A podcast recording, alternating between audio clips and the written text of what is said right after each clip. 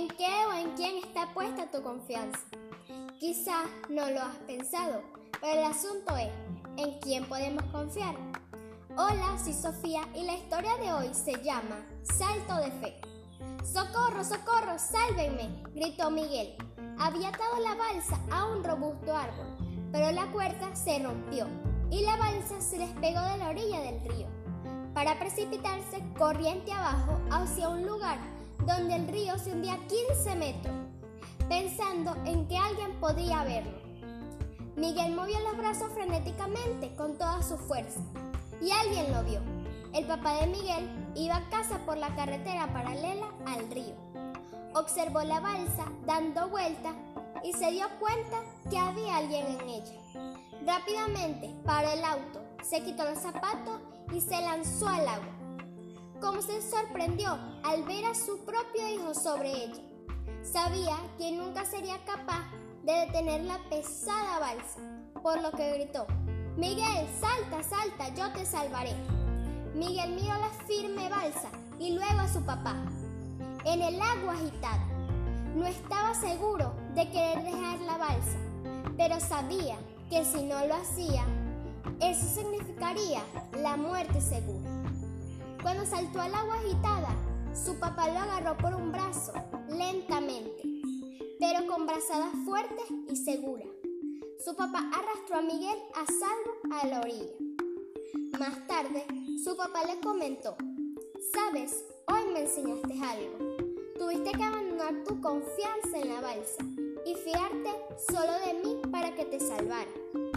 Mi jefe me ha estado diciendo que tengo que dejar de fiarme de mis buenas obras y confiar en Jesucristo. A pesar que tengo 10 años, veo que eso ocurre en la vida diaria. Debemos estar dispuestos a saltar por pura fe y aceptar al Señor para que nos salve nuestras vidas. Hoy quiero decirte que Dios nos pide dar salto sin mayor garantía que su palabra, confiando en que nuestra vida esté en sus manos.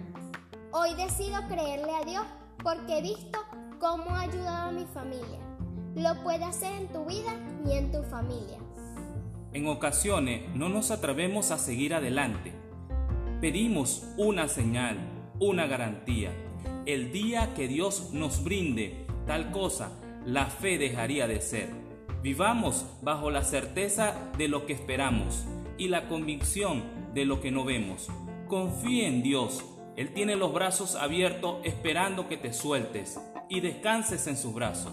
Hay momentos donde la crisis parece agua agitada te invito a que si usted se esfuerza, si trabaja duro y si confía en Dios, no hay ninguna razón por la cual usted no pueda prosperar.